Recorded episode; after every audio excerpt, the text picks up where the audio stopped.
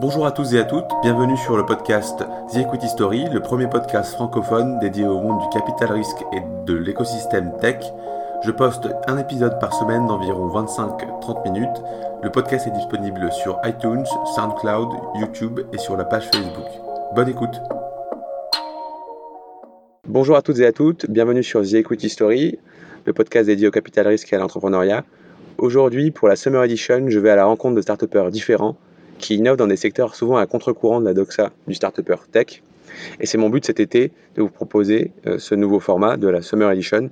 En effet, je pense qu'on peut créer une startup dans un secteur très, très traditionnel ou artisanal et relever de nombreux défis dans des environnements où a priori on n'y connaît pas grand-chose. On va discuter de ça aujourd'hui avec Hugo Volpei, le fondateur de la startup Trone, qui réinvente les toilettes en tant qu'objet et en tant qu'espace. Salut Hugo, merci d'avoir accepté mon invitation. Ravi de t'avoir sur le podcast. Salut Adrien, merci à toi pour l'invitation. Est-ce que tu peux te présenter un peu, euh, un peu ton équipe, euh, Trône, ton, ton, le background de l'entreprise et pourquoi en fait vous avez créé euh, cette startup qui, on le rappelle, fait des toilettes, mais pas n'importe lesquelles? Alors moi c'est Hugo, je suis donc le fondateur de Trône. Euh, cette startup je l'ai lancée avec deux personnes, Romain et Antoine. Romain, Romain c'est un de mes meilleurs amis d'enfance. On était sur les bancs de la maternelle ensemble. Lui, il a fait des études d'architecture. Hein, il est diplômé de l'ESA, tout comme Antoine. Euh, ils m'ont rejoint dès le départ du projet. Donc c'était il y a un an et demi, un petit peu moins. On a commencé à travailler sur euh, euh, en mars-avril dernier. Et Camille nous a rejoint. Camille, c'est un ingénieur des arts et métiers. Donc il lui s'occupe euh, plutôt de la conception technique de l'objet et il nous a rejoint il y a maintenant 8-9 euh, mois de cela. Donc Camille qui s'occupe plutôt de la conception technique, Romain et Antoine qui s'occupent de tout ce qui est conception design du produit, c'est qu'on designait Icon 01 notre premier produit. Ils s'occupent de l'univers graphique de Throne euh, et du suivi de chantier quand on fait des chantiers comme on a fait par exemple à la Felicita il y a deux mois.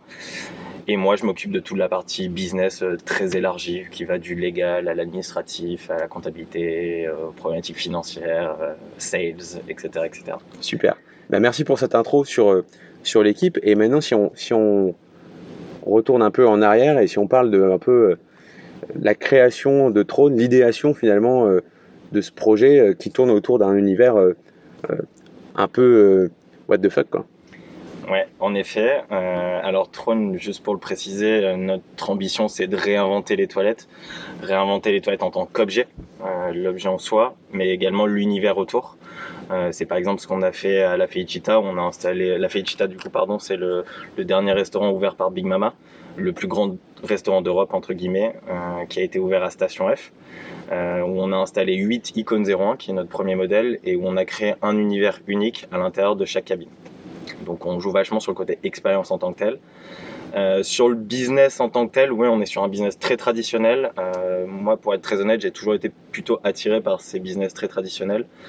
Euh, je pense que ce sont déjà de très bons business. C'est déjà les business qui m'intéressent le plus. Et au-delà de ça, je pense que ce sont des très bons business.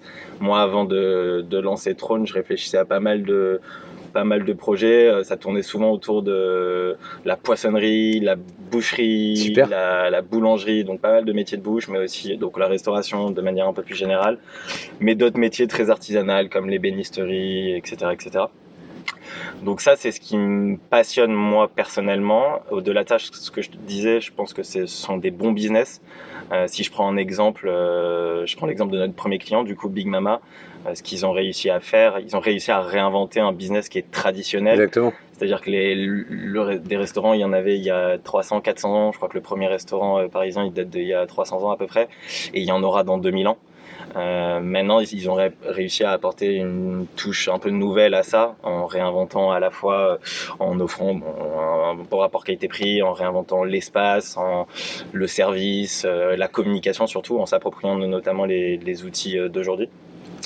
Et c'est votre objectif du coup? Et c'est exactement notre objectif, c'est-à-dire partir d'un business très traditionnel, qui est un business aux mains d'acteurs, de très vieux acteurs qui ont 50, 100, 200 ans, que vous connaissez tous, euh, Villeroy Boc, euh, Duravid, Géberit, euh, Alia, Jacob Delafont. Mm.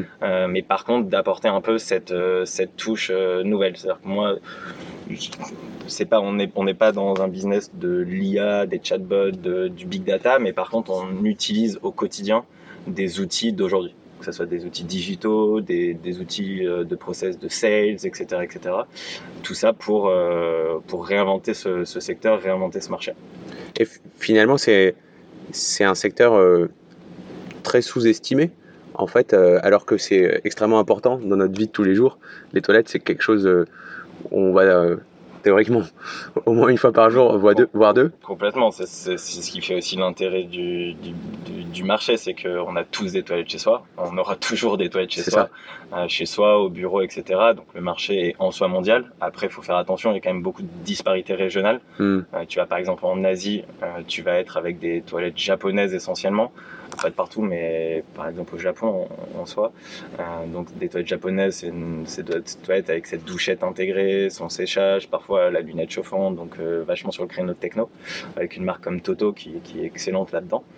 Euh, par, pareil, en Europe, tu vas avoir des disparités. En, pour rentrer dans les détails, tu vas avoir, par exemple, là où tu as le trou, tu as l'eau aujourd'hui en France, qui est plutôt à l'arrière du toilette. En tu Allemagne, c'est différent. Exactement, ouais. tu vas l'avoir en avant, en, à l'avant en Allemagne, Assez perturbant. aux Pays-Bas, etc. parce que euh, pour des raisons culturelles culturel exactement. Ils aiment euh, voir euh, leurs excréments pour voir si euh, s'ils sont en bonne santé. C'est une des principales raisons.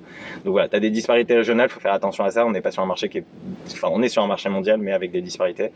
Mais oui, en effet, le fait que ça soit mondial, c'est intéressant. Mais aussi surtout ce qui est intéressant dans votre positionnement de trône, c'est que finalement ces acteurs centenaires font peu ou prou tous la même chose sur un modèle de toilette classique, blanc, euh, en céramique, avec plus ou moins euh, euh, de caractéristiques. Mais ce que vous voulez faire, vous, et ce que vous faites, vous, c'est révolutionner en fait cet objet au-delà même de, de, la toilette, de l'ustensile, dans la cabine. c'est faire des lieux d'exception. Et je crois que ce qui vous a marqué et inspiré au début, c'était les toilettes du restaurant londonien Sketch. Exactement, c'est ça. Alors, euh, en effet, l'idée, en fait, elle est partie d'une soirée passée à Londres dans ce restaurant qui s'appelle Sketch, qui est un, c'est un immeuble en fait dans lequel tu as deux restaurants, trois bars, qui est assez dingue en soi puisque d'une porte à l'autre, vraiment littéralement à côté, tu passes d'une expérience à l'autre. Euh, et tu as une pièce, une grande pièce qui doit faire à peu près, je sais pas, 70 mètres carrés qui est consacré aux toilettes, euh, avec des grands œufs. Donc, je vous invite, j'invite les auditeurs à, aller regarder Sketch Toilet London. Euh, tu vois des grands œufs qui doivent faire 3 mètres de haut, dans lesquels tu rentres, et ton toilette en tant que tel, l'objet en tant que tel, pour le coup, est strictement basique. Par contre, l'expérience est assez dingue. Tu vas avoir un plafond lumineux euh, avec des lumières qui changent un peu tout le temps. Tu vas avoir des bruitages euh, un peu, un peu space. Euh, tu vas avoir des miroirs où tu dois à la fois de près, de loin, etc. Euh, et du coup, moi, j'ai toujours été euh, attiré par euh, tout ce qui tourne autour de l'architecture. design, j'avais hésité avant de faire une, une, prépa pour entrer dans une école de commerce à faire archi. Et je m'étais un peu promis d'ailleurs qu'en faisant une école de commerce, je bosserais d'une manière ou d'une autre avec des archis plus tard. Euh, promesse tenue. Promesse tenue, en effet, ouais. Euh, et du coup, je m'étais intéressé à qui était l'archi tout simplement qui avait réalisé ça. Il se trouve que c'est un archi français qui s'appelle Noé Duchefour-Lorenz, ouais, très connu. Euh, archi d'intérieur archi d'intérieur principalement. et ouais principalement. Et euh, en fait j'avais j'ai commencé à, je suis tombé sur sur pas mal d'articles sur le sujet des toilettes de sketch. Puis en creusant un petit peu je suis tombé sur je crois leur Instagram à l'époque. Et en fait sur leur Instagram une photo sur trois c'est une photo de leur toilette.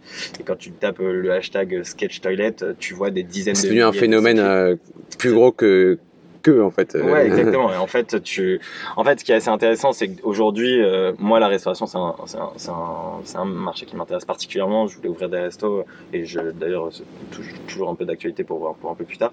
Mais euh, des restos un peu cool, sympas, où, où tu vas, où les mecs bossent sur la déco, l'archi mmh. d'intérieur, etc., etc. T'en as plein, que ce soit à Paris, à Londres, à New York, etc.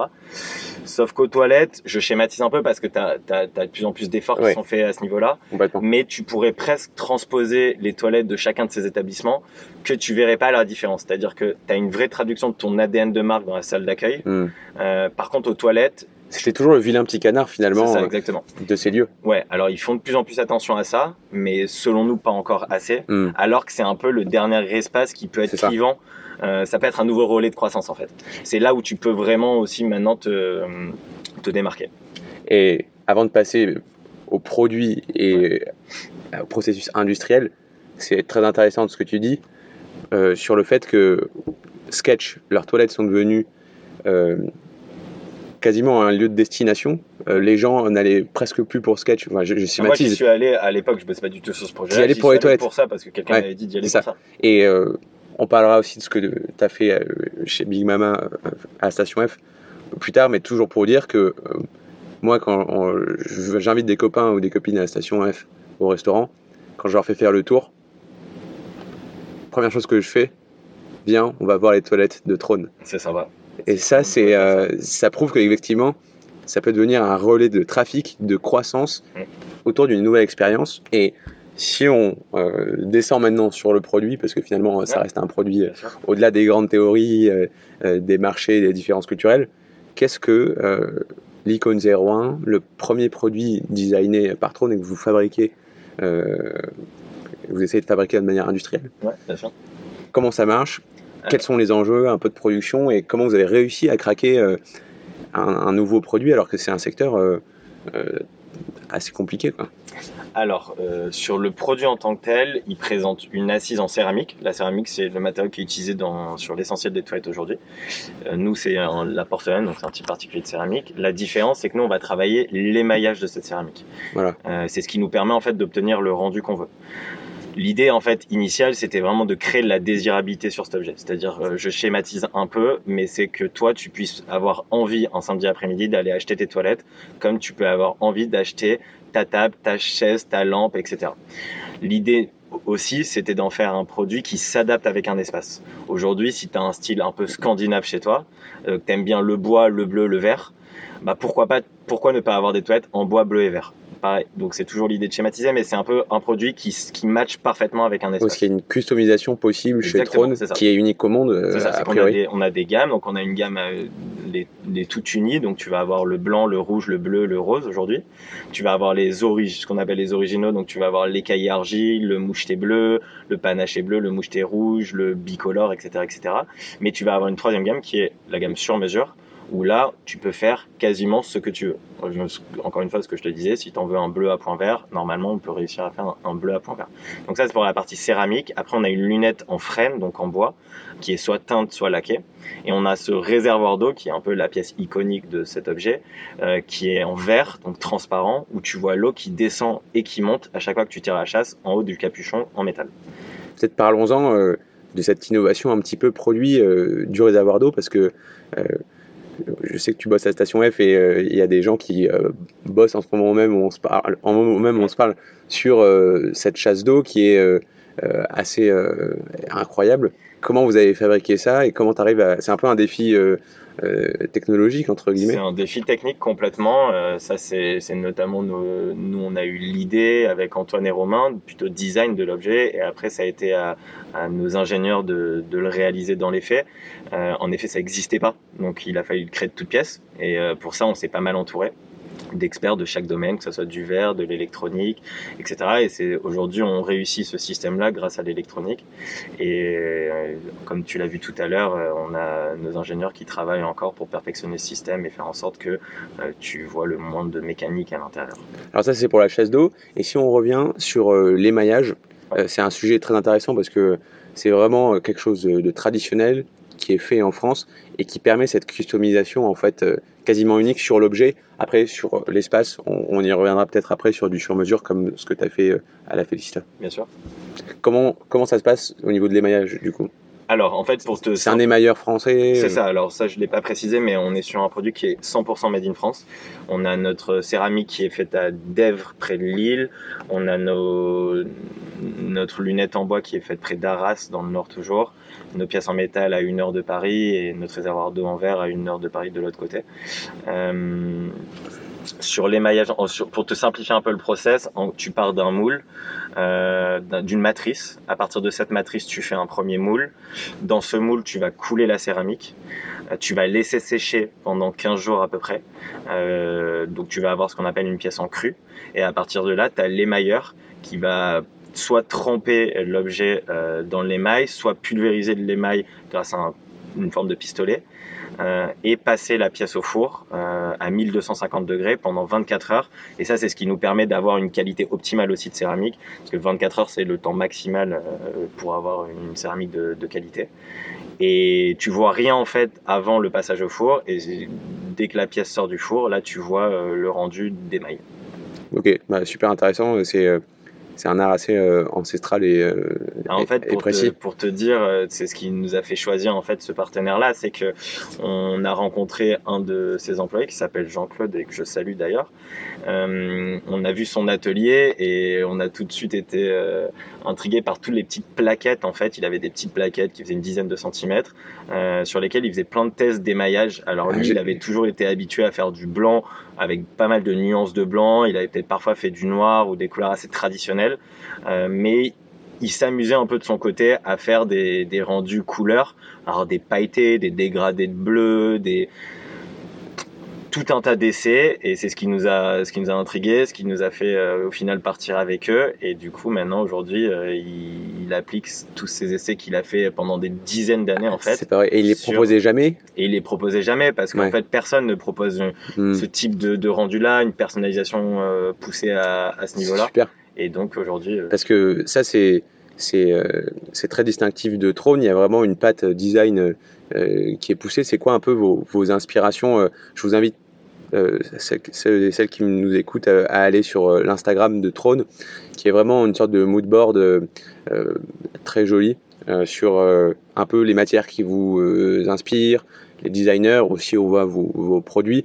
Et c'est toujours un design je dirais minimaliste, mais aussi quand même travailler avec une recherche sur le, sur le produit et euh, qui, est, qui est intéressante. Quoi. Ouais, alors sur le produit en tant que tel, c'est Romain Anton qui en parlerait mieux que moi, mais l'idée c'était, c'est pour ça que d'ailleurs il s'appelle Icon 01, c'était d'avoir une forme iconique. Donc on a ces deux cercles en fait, au niveau de la cuvette et du réservoir d'eau, qui s'empilent, euh, des formes simple, épuré. L'idée, c'était pas avoir un produit qui était trop extravagant, mm. euh, qui puisse fitter un peu dans chaque espace. L'extravagance, on va la retrouver dans les maillages. Par contre, sur l'objet en tant que tel, on reste sur des formats assez traditionnels. Euh, donc ça, c'est sur le produit. Tu parlais de notre Instagram. Oui, en effet, l'idée, c'est un peu de, de mêler l'art, le design, l'architecture, les matières à ce qu'on fait, parce que c'est notre quotidien de mêler tout ça dans les expériences concrètes, dans l'objet concret.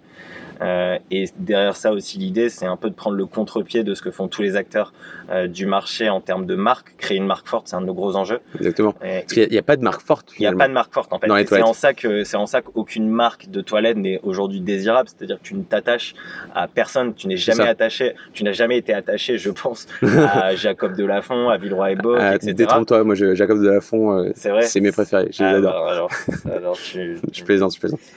Non, mais voilà, du coup, l'idée, c'est, de créer une marque forte pour que les gens puissent se reconnaître là-dedans, une marque qui puisse être inspirante c'est ça.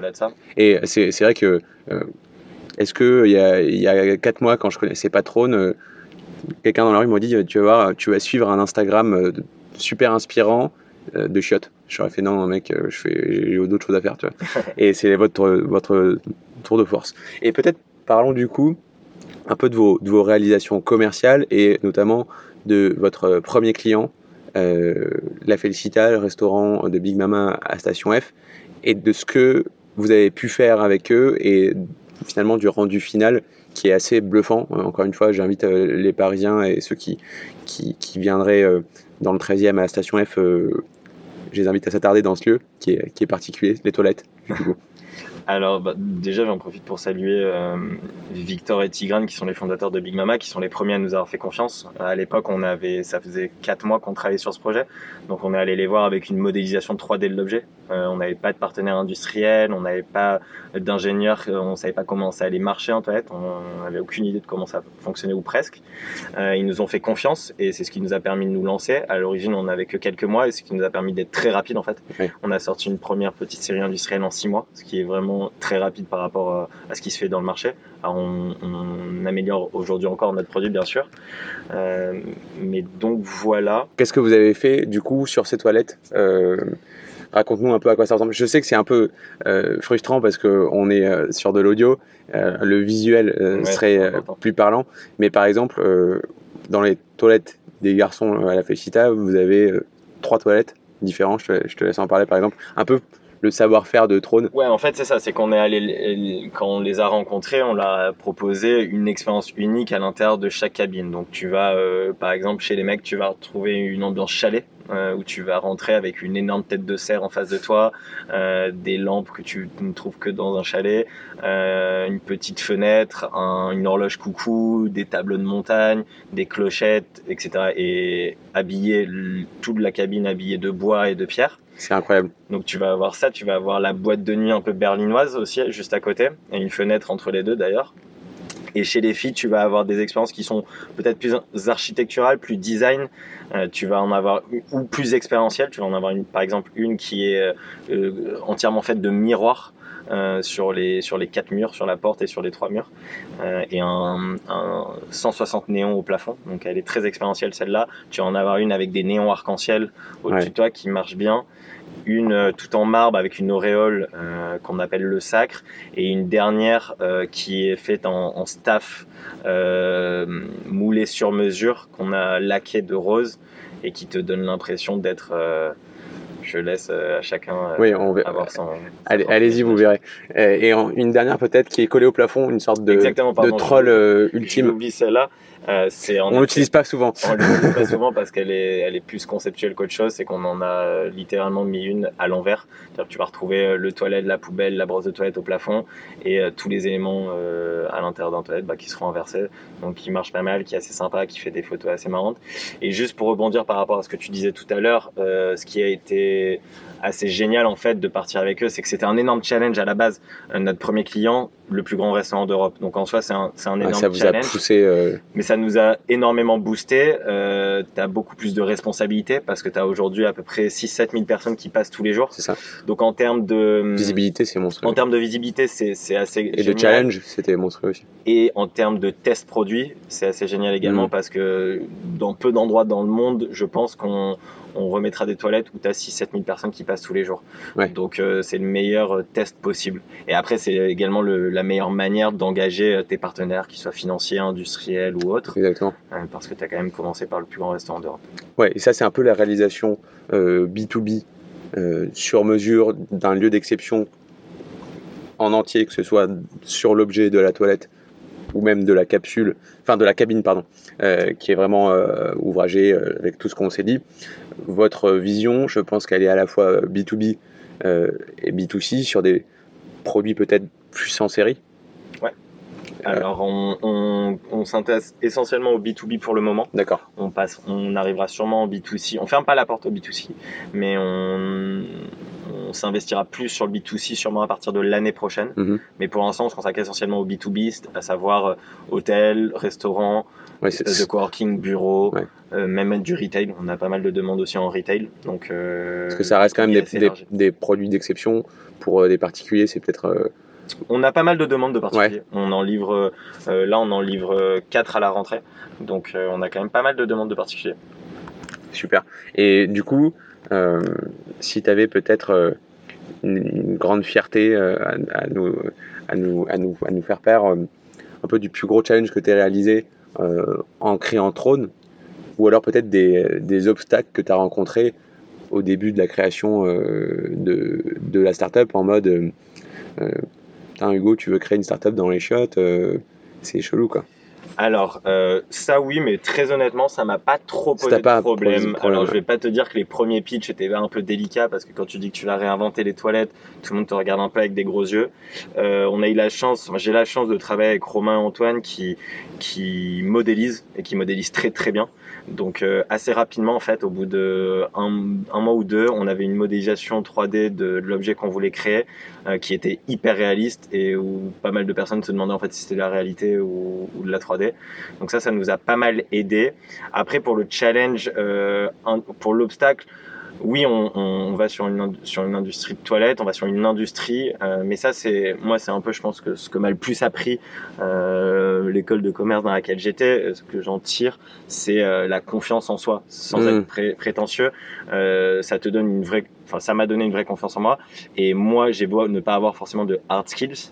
Euh, par contre, euh, je, je, pense savoir m'entourer. Et c'est ce que j'ai fait en fait. Je me suis entouré, j'ai trouvé des super partenaires euh, avec qui je me suis super bien entendu, qui m'ont expliqué pas mal de choses. Et c'est ce qui nous a permis de construire, une, de monter une boîte qui est quand même de nature industrielle, alors que je n'avais strictement jamais mis les pieds dans l'industrie auparavant. Ah ouais, repartir, enfin, partir d'une feuille blanche et un an après euh, livrer le plus gros euh, resto d'Europe, c'est peut-être ça ta plus grande fierté. Ouais, je pense que ce, serait ça en effet. Et euh, peut-être une, une dernière question. Pour des gens, ça, finalement, ça, ça c'est pas vraiment une question, mais c'est un peu une, synthèse. Trône, ça, ça, regroupe dans une aventure entrepreneuriale, j'ai l'impression, des, des, passions que tu avais, peut-être qui sont peut-être difficiles à concrétiser pour des gens qui ont un peu euh, euh, la pression de trouver un, boulot un peu plus dans euh, les clous. Mais finalement, tu as réussi à allier un projet entrepreneurial avec une passion peut-être artistique ou un intérêt pour le, pour le design et la chose et la belle chose quoi. Mais moi je pense que j'aurais pas pu faire autrement, tu vois. Je pense que tu m'aurais dit donner l'idée de Facebook, j'aurais jamais réussi à la monter. J'en suis à, à, peu près convaincu. Moi ce que j'ai toujours euh, aimer faire et pense, je pense que je sais plutôt pas trop mal faire, mhm. c'est un peu rendre le quotidien des gens soit plus beau, soit plus sympa, plus cool, etc. Euh, donc moi je savais que si je montais une boîte, c'était ça allait tourner autour de ça. Je t'ai parlé de restauration tout à l'heure, des idées j'en avais pas mal. Euh, donc oui, je, mais j'aurais pas pu ne pas allier passion, intérêt à, euh, au business que j'aurais monté. J'aurais pas pu bosser sur quelque chose qui ne m'intéressait pas ou, que je maîtrisais pas du tout, euh, ça aurait été compliqué, je pense. Alors après, je j'ai pas une passion pour les toilettes. Hein. Non. En fait, euh, au-delà. Ça a transcendé cet objet, quoi. Déjà, tu, tu penses pas aux toilettes. quand tu, quand je vois moi l'objet qu'on a créé, je, je, pense pas forcément aux toilettes et ce que les gens font dessus, loin de là? Euh, je pense à, à ce qu'on a réussi à créer. Je pense au, au, à tous les challenges industriels, design, etc. Qui, ont été relevés et qui, qui seront euh, d'autant plus à l'avenir. Bah écoute, merci beaucoup euh, Hugo. Merci à toi. J'espère que ce podcast euh, vous aura inspiré et euh, vous aura ouvert à des horizons un peu différents. C'était Hugo Volpey de Trône, le, la startup qui réinvente les toilettes sur le podcast The Equity Story.